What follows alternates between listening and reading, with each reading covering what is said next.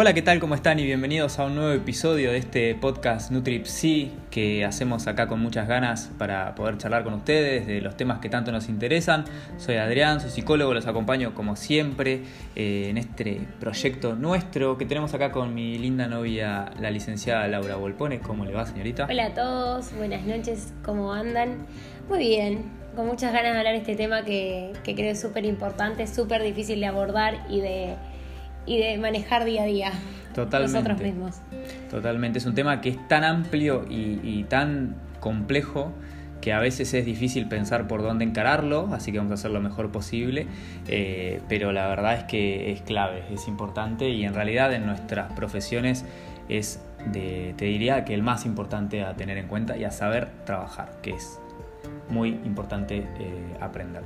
Vamos a hablar sobre las emociones en general, un poco más en particular, vamos a tratar de explicar un poco qué son, qué entendemos por emociones y sobre todo vamos a tratar de, ver cómo las aplicamos en nuestras dos profesiones, que es un poco lo que siempre tratamos de hacer desde, desde nuestras miradas antes de empezar, les recordamos como siempre que nos pueden escuchar en Spotify, en Google Podcast, en iTunes y en toda plataforma en la cual, se puedan escuchar podcast.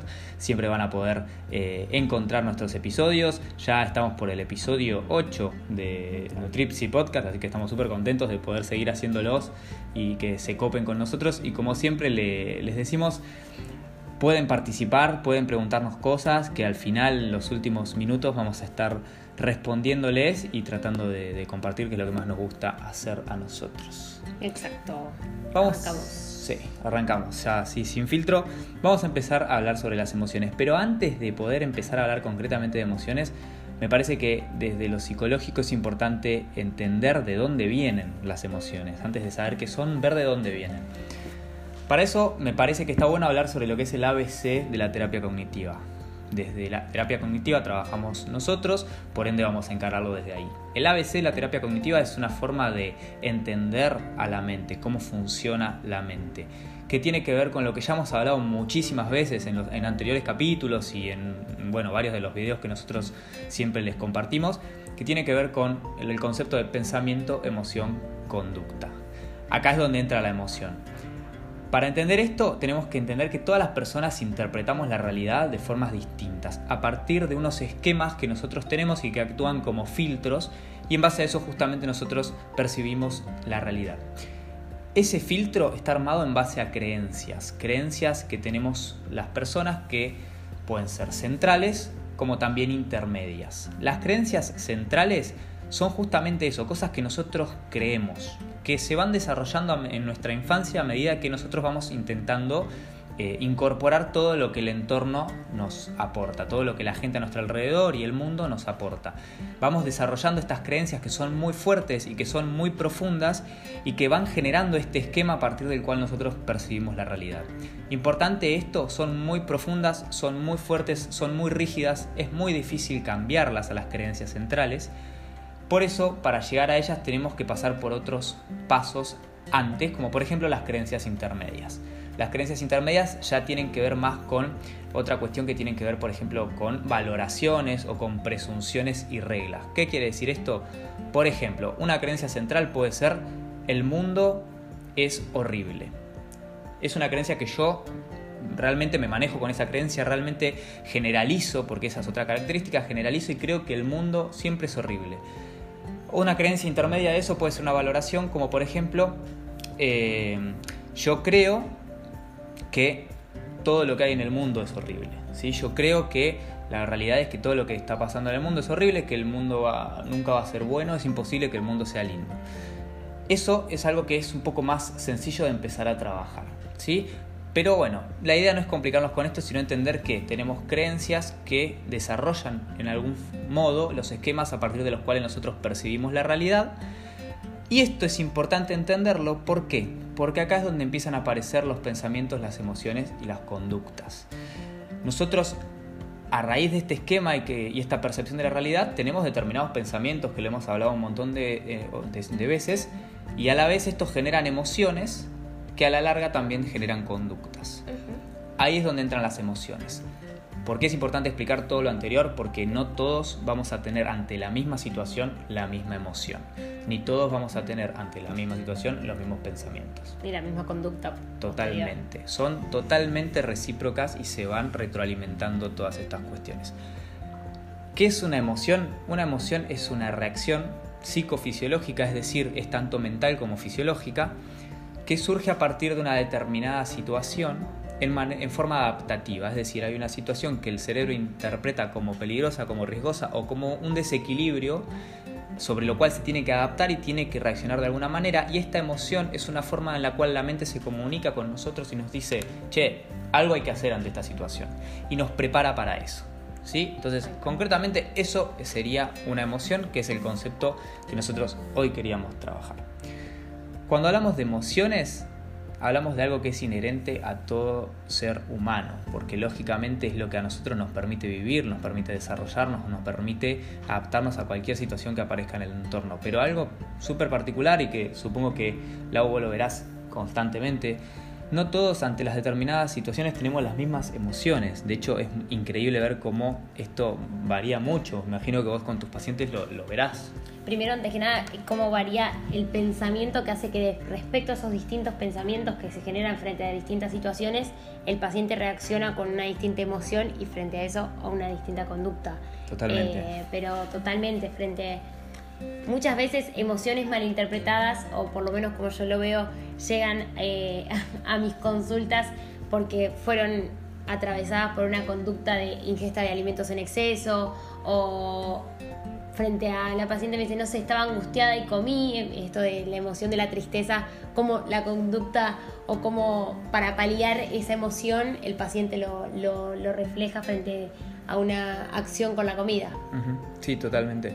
Fíjese, dijiste algo muy importante que tiene que ver con los pensamientos y las emociones, porque mucha gente confunde lo que es un pensamiento con una emoción. Y es súper normal que esto pase porque no estamos necesariamente entrenados para identificar estas cosas. Ahora, que es importante empezar a poder ordenarnos. No es lo mismo un pensamiento que una emoción, aunque un pensamiento pueda desencadenar una emoción y a la vez una emoción puede también desencadenar un pensamiento. Cuando hablamos de un pensamiento hablamos sobre eh, una algo que puede ser verbal o que puede ser en forma visual que aparece en nuestra mente. Nosotros hemos hablado en otros videos sobre los pensamientos automáticos, que son pensamientos que son muy breves y que son puntuales de una situación específica y que también derivan de todas estas creencias que nosotros hablábamos antes. Porque yo tengo una creencia, ante una situación voy a pensar una determinada cosa, me va a aparecer un pensamiento automático particular. Tal cual. Entonces, son pensamientos que pueden aparecer, como decíamos antes, en forma verbal o en forma visual o en ambas formas. Una emoción tiene que ver con por ejemplo, la película Intensamente, creo que es una gran representación de lo que son las emociones. En esa película se representan las emociones básicas, que son la alegría, que son el miedo, que son el, asco, que son el, el, el, desagrado, digamos. El, sí, el enojo, no me salía. Eh, y son emociones básicas. ¿Por qué son básicas? Porque todas tienen una determinada función. No es que están porque sí. En la película se ve como, se la spoileo a quien no la vio, pero igual está buenísimo que la vean eh, cómo se, en un principio se ve a la tristeza como algo malo y en realidad al final de la película se entiende que es útil, no importa, la van a ver igual porque está buenísimo. Yo en, esa película lo que, lo que siempre uso es el tema de cómo el desagrado eh, hace que la nena rechace el brócoli, cada, ¿viste? cada uno ve lo suyo. Totalmente. Eh, pero bueno, es una manera de protección, el cerebro inicialmente cuando uno nace no reconoce ciertos alimentos y, y justamente las emociones son maneras, como Adri decía anteriormente, de de protegernos o de reaccionar frente a un peligro o una amenaza. Totalmente.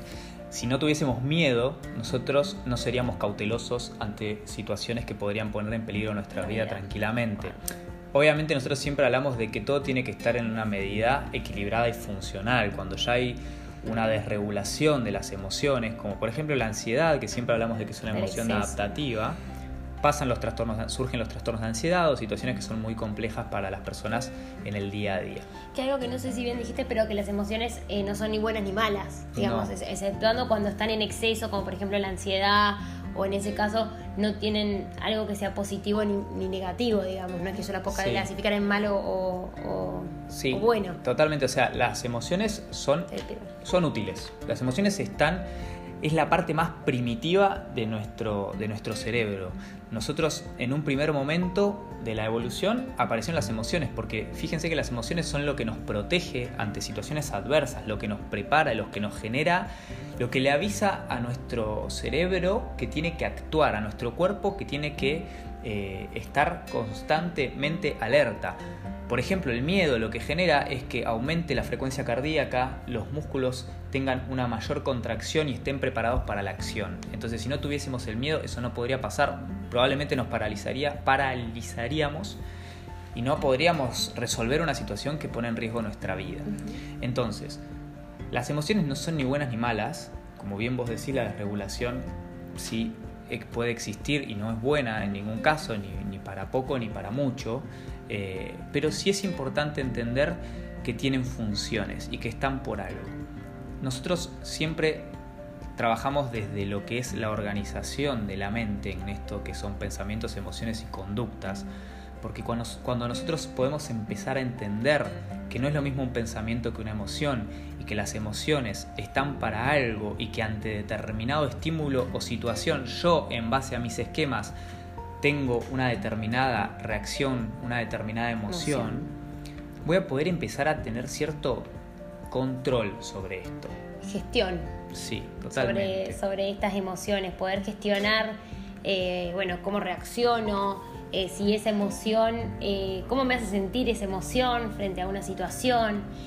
Creo que la gestión de emociones es algo re difícil, pero que cuando uno lo aprende a utilizar, hace muy bien a la salud. Totalmente.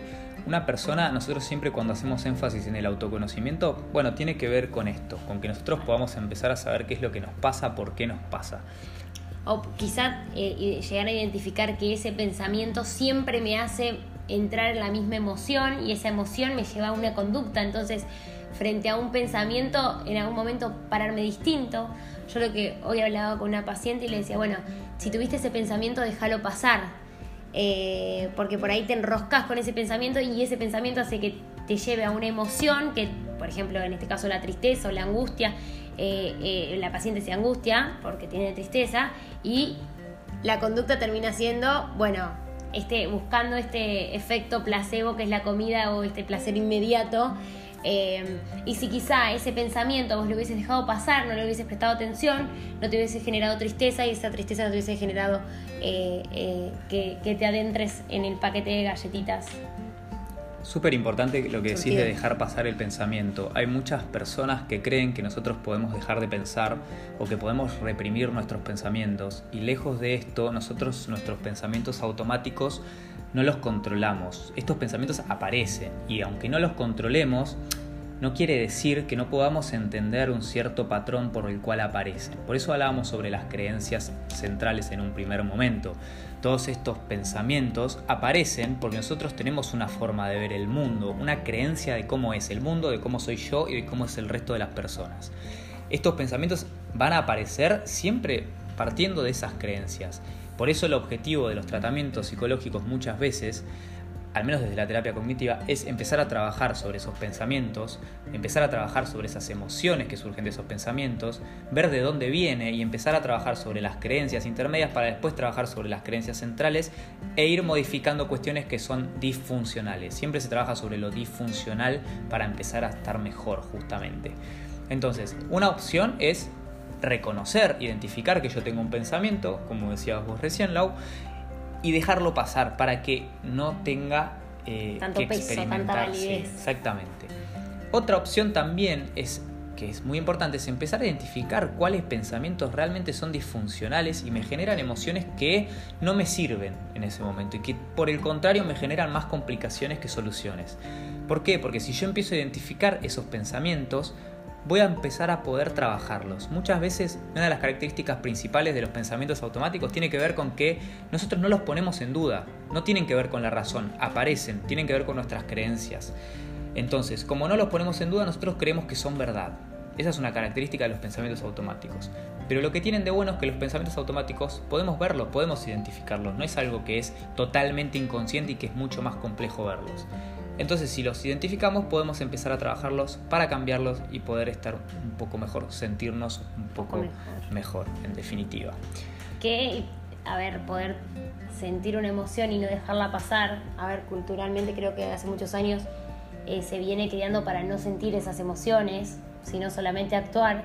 Creo que darle bolilla o prestarle atención a esas emociones va a hacer que uno pueda desenvolverse mejor, con más herramientas, eh, en todas las actividades cotidianas y que justamente dejar de, por ahí lo veo yo desde mi lado con mis pacientes, de boicotearse con ciertas conductas que no nos sirven sino una vez que yo pueda identificar esa emoción y trabajarla y abordarla desde otro lado, va a hacer que no me lleve a una conducta que me termine autodestruyendo, como hablábamos la otra vez que por ahí, no sé, ejemplo, el atracón es un acto de violencia hacia uno mismo. En eh, general, cuando hablábamos de autodestrucción, autosabotaje, en general eso aparece cuando la emoción está desregulada. Nosotros no podemos controlar las reacciones de nuestro cuerpo porque hay una desregulación de la emoción. Entonces empiezan a aparecer un montón de, conductas que calman a esa emoción, que calman a esa ansiedad que se genera y en la mayor parte de los casos cuando no hay un control son disfuncionales y nos perjudican. Entonces ese sería el mayor problema en ese tipo de situaciones. Un primer paso es por eso se les explicamos todo lo que explicamos antes para hablar de emociones. Un primer paso es identificar pensamientos, identificar emociones y después empezar a identificar las conductas que surge todo esto. Pero una vez que ya nosotros podemos empezar a identificar que una emoción no es lo mismo que un pensamiento, recordamos, un pensamiento puede aparecer en una forma verbal, visual y en forma de frases, palabras, imágenes, y una emoción tiene que ver con la, alegría, la tristeza, el miedo, tiene que ver con esto, con estas reacciones fisiológicas, mentales también que nos preparan para Digamos que la emoción es, la tristeza es una emoción. La tristeza es una emoción. El miedo es una emoción. Totalmente. La, ansiedad es una emoción. La culpa es una emoción. La culpa es una emoción. Totalmente. Son todas cuestiones que surgen a partir de situaciones en nuestro cuerpo o de pensamientos. El enojo es una emoción. El enojo es una emoción totalmente, eh, sí, totalmente adaptativa, porque si nosotros no tuviésemos enojo no tendríamos la posibilidad de reaccionar ante las situaciones que nos la generan. El aburrimiento es una emoción. El aburrimiento es una emoción, sí. Ahora, vamos a pensar lo siguiente. Una vez que nosotros ya identificamos las emociones que aparecen en nuestro organismo, en nosotros, podemos también empezar a ver qué grado tiene esa emoción, qué grado de intensidad tiene esa emoción. Hay un montón de ejercicios, yo les voy a proponer uno ahora, si les parece, como para que lo practiquen, eh, que, que nos permite ver qué situaciones realmente necesitan que nosotros trabajemos sobre ellas, porque la emoción que nos generan nos está resultando disfuncional en definitiva. Lo primero que tenemos que hacer es identificarlas y lo segundo que podemos llegar a empezar a hacer es ver en qué grado nos afectan para después ver qué pensamiento nos la genera y ver que eso es lo que tenemos que empezar a trabajar. Cuando nosotros podemos hacer un ejercicio que es el siguiente, podemos empezar a pensar situaciones, por ejemplo, agarrar una emoción, que, que, por ejemplo sea importante para nosotros, la tristeza. La tristeza, yo soy una, no yo, pero digo, una persona hipotéticamente está constantemente triste o tiene muchos momentos del día en los que está triste, entonces vamos a trabajar sobre la tristeza. Y el objetivo es poner una situación que nos haga sentir 100% tristes, vamos a ponerlo en porcentaje, 100% tristes, y una emoción que nos haga sentir absolutamente felices un pensamiento, perdón, o una situación que nos haga sentir absolutamente felices. Entonces, una situación que nos haga sentir 100% tristes y una situación que nos haga sentir 100% felices. Ahí tenemos dos opuestos totalmente opuestos. Y en el medio empezar a poner situaciones que completen el resto de los porcentajes. Si yo tengo un 100% de tristeza y un 0% que es la felicidad en este caso, porque recordemos que la emoción que nos importa ahora es la tristeza, voy a empezar a poner, bueno, tengo un 100%, el 90%.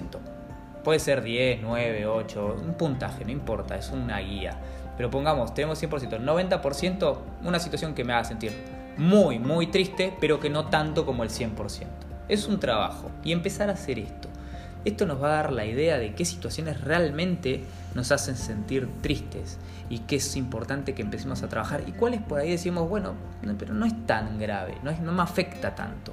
Y es una forma de empezar a poner en papel y en un registro algo que realmente por ahí cuando lo pensamos no es tan claro como cuando lo tenemos enfrente grabado. Es un ejercicio dentro de un montón de otros que puede llegar a ver. Dicen que, eh, yo les digo un ejercicio, eh, no es lo mismo escribirlo en la computadora que, escribirlo en papel. Uno cuando lo pone en papel, lo, el, cerebro lo, está como aceptando un poco más y lo, lo está externalizando. Sí. Entonces, em, escribirlo a veces ayuda un montón. Em, o sea, an- anotar las emociones y un paso yo también les doy al que aquel que por ahí no identifica directamente la emoción, pero sí tiene pensamientos recurrentes, de anotar el pensamiento y ver sin a ver, sin juzgar el pensamiento, porque muchas veces pasa eso, yo tengo un pensamiento y empiezo a generar todas hipótesis alrededor de ese pensamiento o juzgar o criticar ese pensamiento, entonces, sino simplemente anotarlo y después que lo anoté, porque ahí, perdón, pero me adelanté una pregunta de cómo trabajamos las emociones, bueno, de ahí ver que ese pensamiento qué emoción me genera y ahí hacer, bueno, a través de esa emoción, la lista que dijo Adri del 100% de, de, por ejemplo, tristeza y el cero que es felicidad, ir poniendo esas situaciones en el medio. Totalmente. El objetivo es empezar a conceptualizar, es decir, a dejar organizadamente lo que está pasando con nuestros pensamientos y nuestras emociones. De esa forma nosotros vamos a empezar a tener una idea un poco más concreta de qué es lo que nos está pasando, pero esto tiene que ser paso a paso. ¿Qué quiere decir esto? No tratemos de sacar todo de una. Nosotros hoy se lo explicamos así porque es una idea general. Después, incluso en otros podcasts vamos a ir trabajando puntualmente emociones, puntualmente distintos eh, tipos de pensamientos, distintos tipos de, conductas, distintos tipos de cosas. La emoción uno por una, los distintos tipos de emociones y, cada capítulo por ahí en una emoción, si a ustedes les gusta y les parece que está bueno, nosotros se nos ocurre que podrían dar eh, ese tema de podcast, pero esto que dice Adri, como no volverse locos en decir, bueno, yo quiero hoy decir, bueno, cuál es mi pensamiento, cuál es mi emoción y cuál es mi, actuar frente a eso, porque la realidad es que leen lo teórico divino, pero eh, culturalmente que hace muchos años y ya te diría como estamos más predispuestos a no identificar las emociones, a no saber cómo actuar frente a lo que nos pasa, frente a nuestros pensamientos, juzgar o criticar esos pensamientos que tenemos. Entonces es más fácil lo teórico que lo práctico. Entonces dudas. no se vuelvan locos con decir, bueno, ¿cómo soluciono de la noche a la mañana esta emoción? Porque por ahí un día atravieso, no sé si le pasa a ustedes, pero yo en cuarentena atravieso un millón de emociones por día. Entonces, bueno, ir trabajando la que quizá nos genera como alguna traba o, o alguna molestia. Imagínense que todo esto que nosotros les estamos diciendo es parte de un trabajo psicoterapéutico de mucho tiempo con cada persona, no, necesariamente de mucho tiempo, pero quiero decir de más de una sesión, y no es tan sencillo como sentarse y decir escribo esto, esto y esto. Justamente por eso nosotros hacemos todo un capítulo de este tema. Es muy difícil para muchas personas, no, eso está bueno también transmitirlo porque no es que es raro. Es muy difícil identificar emociones, identificar pensamientos ya es muy difícil, porque los pensamientos automáticos aparecen y muchas veces si nosotros no hacemos un pequeño esfuerzo, no nos damos ni cuenta de que están. Entonces, todo esto requiere trabajo de parte nuestra y muchas veces es necesario una guía. Por eso siempre sugerimos ir a terapia, hacer terapia. Es algo positivo que ayuda muchísimo porque justamente en este caso una terapia cognitiva, vamos a hablar desde este lado, va a ayudar a poder organizar y conceptualizar todas las cosas que venimos hablando con una persona especializada en esto que les va a poder dar una mano muy positiva en cada caso, que eso es importante también, la individualidad de cada paciente. Sí. Nosotros acá estamos haciendo un comentario que es una, una, exposición que es general y que se puede aplicar para todos, pero cada caso es un mundo y cada caso va a tener sus limitaciones también. Y siempre parte de lo que insistimos en todas las consultas del tema del autoconocimiento, ¿no? Esto de, identificar las emociones y todo es parte de autoconocerse, de ver cómo uno reacciona, de ver cómo uno piensa, de, que, de qué, por ejemplo, qué pensamientos sí le doy menos importancia y cuáles no. Entonces, a ver, no es que es algo sencillo que yo puedo sentarme a hacer mañana y,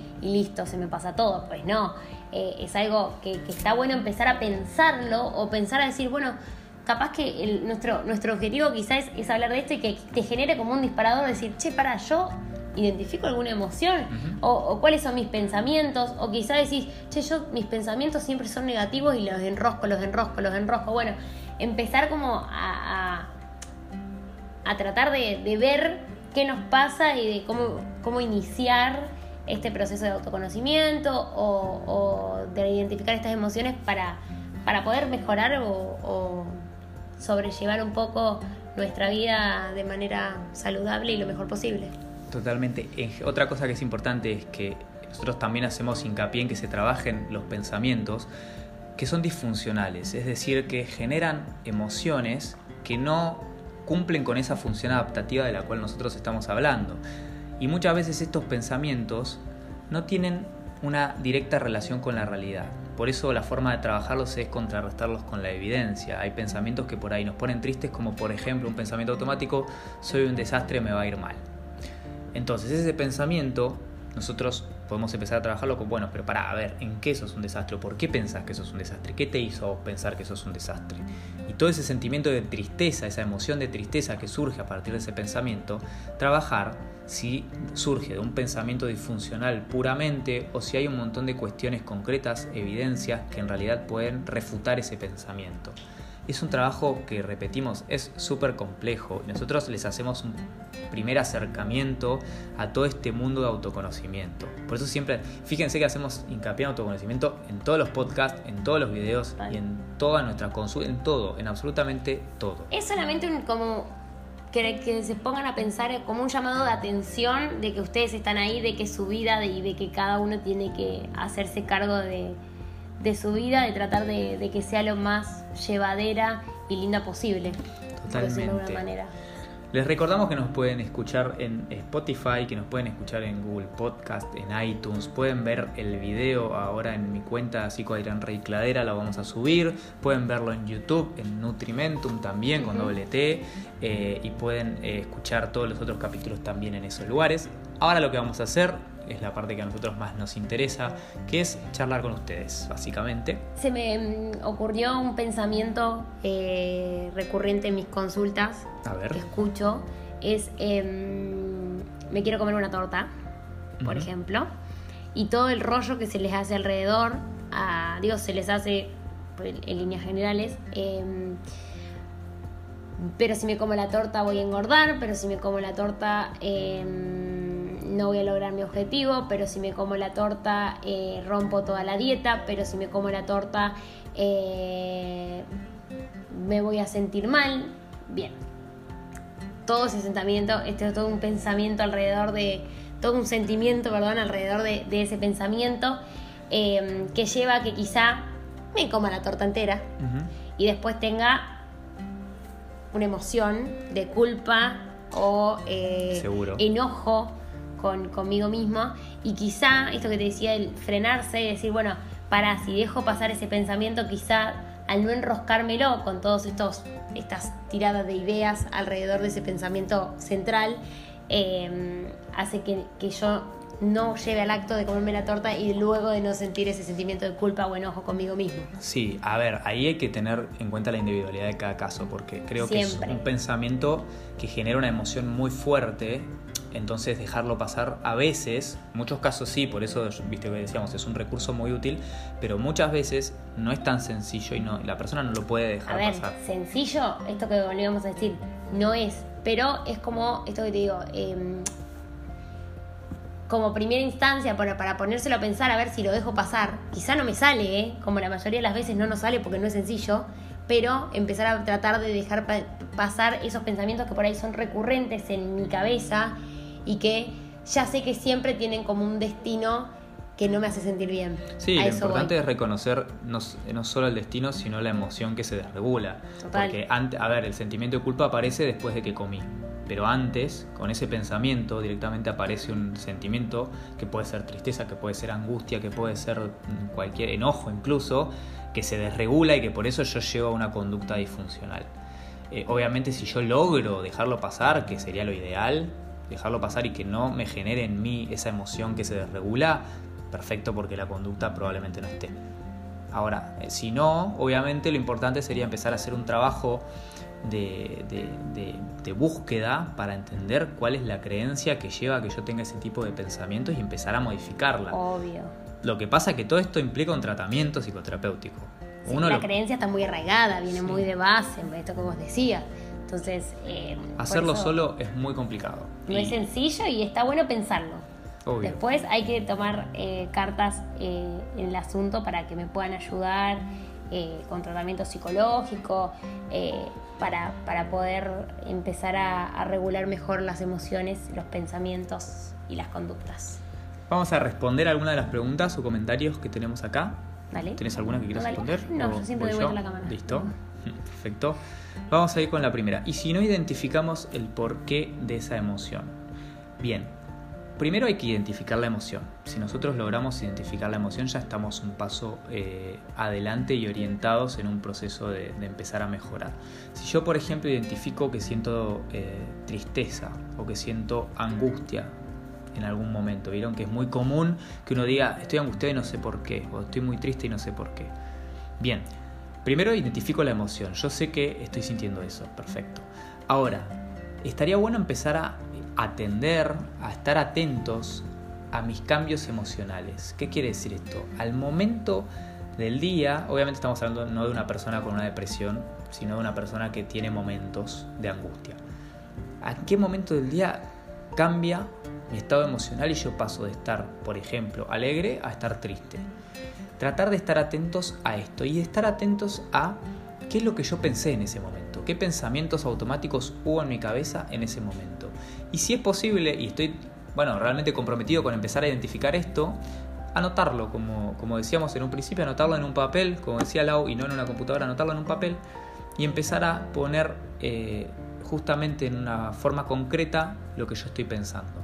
Al principio va a ser muy difícil, pero después me voy a empezar a ir dando cuenta de que hay algunos pensamientos que siguen un patrón y que se repiten.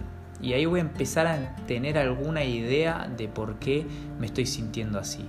Insisto, me parece que es súper importante la ayuda de un profesional para empezar a hacer esto. Por eso nosotros siempre hacemos hincapié en que ir al psicólogo es síntoma de salud mental, porque cosas que parecen súper básicas y que, y que parecen sencillas cuando uno por ahí piensa, bueno, sí, pensamientos, emociones, sí, sé lo que son, en realidad es súper complejo y más cuando tienen que ver con cada uno. Es más, de hecho, cuando te dicen a cualquiera, nos dicen, bueno, a ver, ¿qué emoción te, te, te generó esto?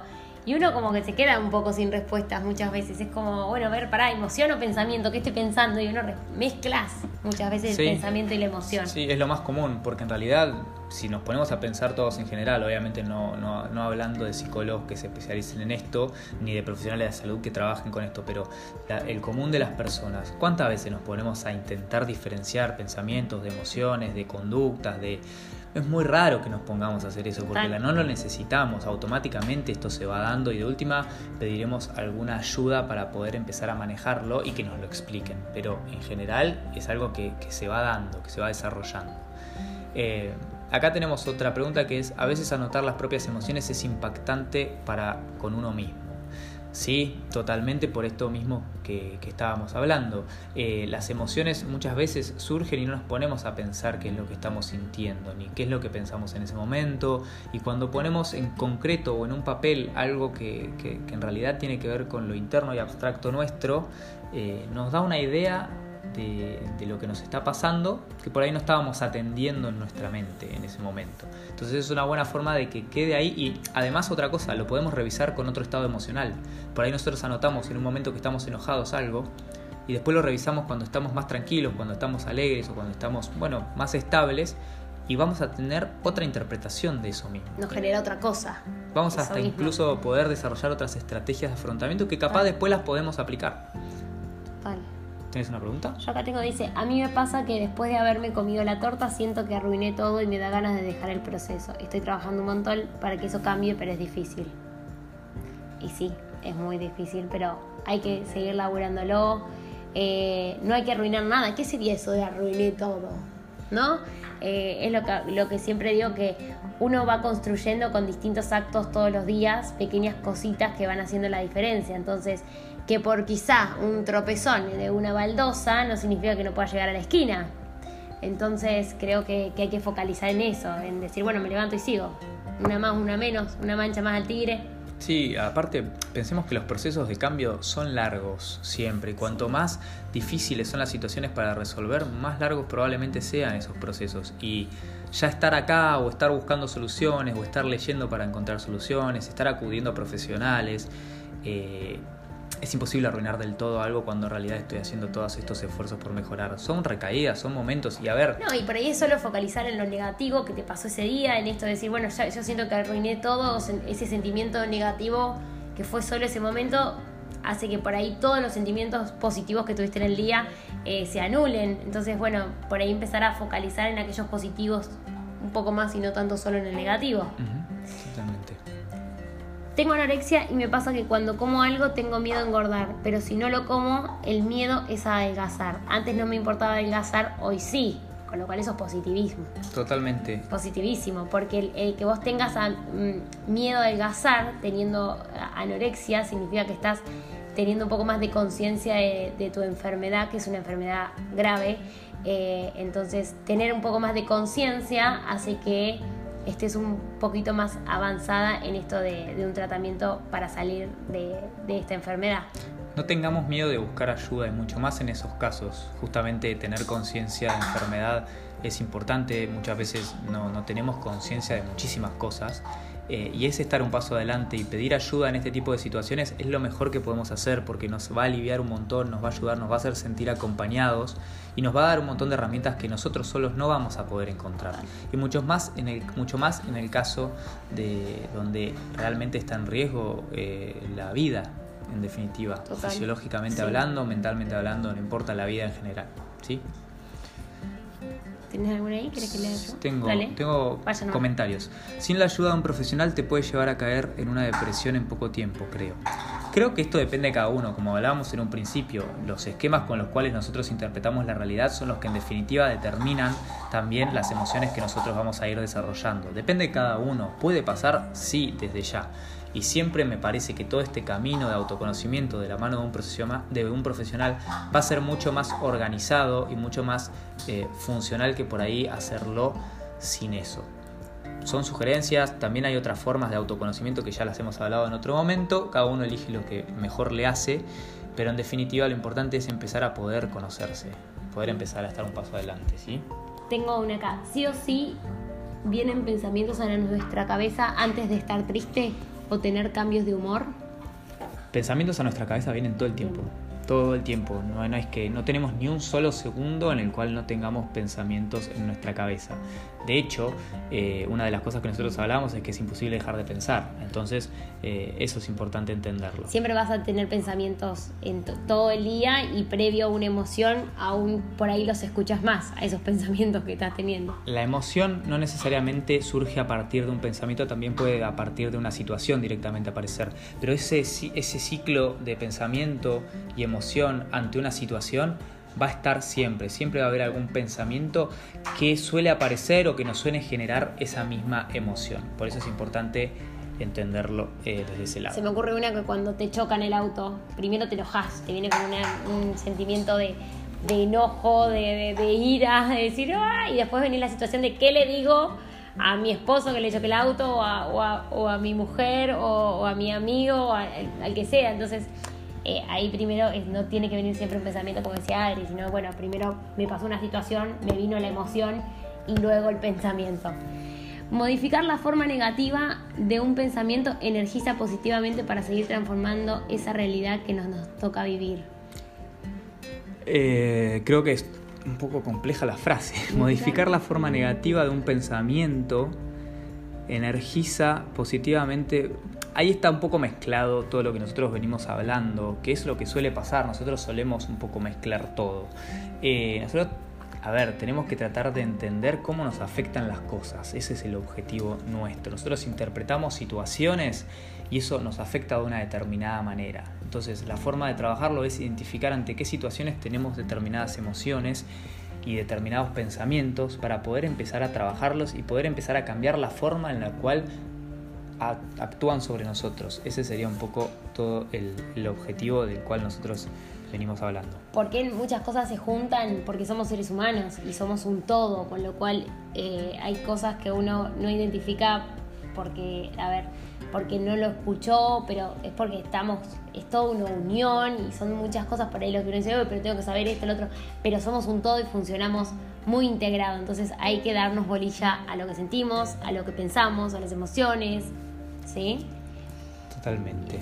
Bueno, vamos a ir dejando acá, salvo que vos tengas alguna otra pregunta que quieras leer por ahí.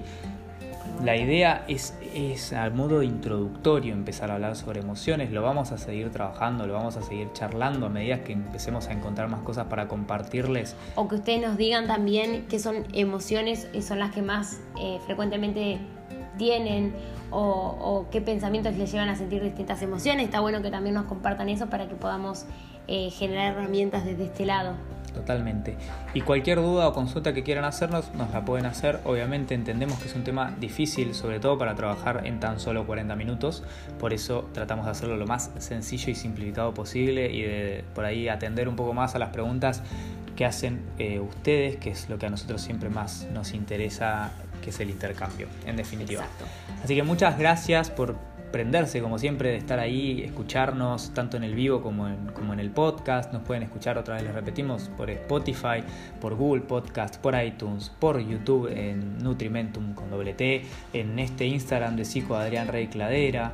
Eh, vamos a estar siempre disponibles para todas las preguntas que nos quieran hacer porque la verdad es que esto nos encanta, lo hacemos porque nos encanta y por nada más que eso, así que también para las críticas porque repetimos, hacemos lo que porque nos encanta, no quiere decir que sea la verdad absoluta de nada, duden de nosotros, googleen, busquen y si tienen algo en lo cual no están de acuerdo nos lo dicen porque puede tranquilamente que tengan razón, simplemente tratamos de compartir lo que nosotros siempre estudiamos y aplicamos en, nuestro, en nuestros trabajos. Exactamente.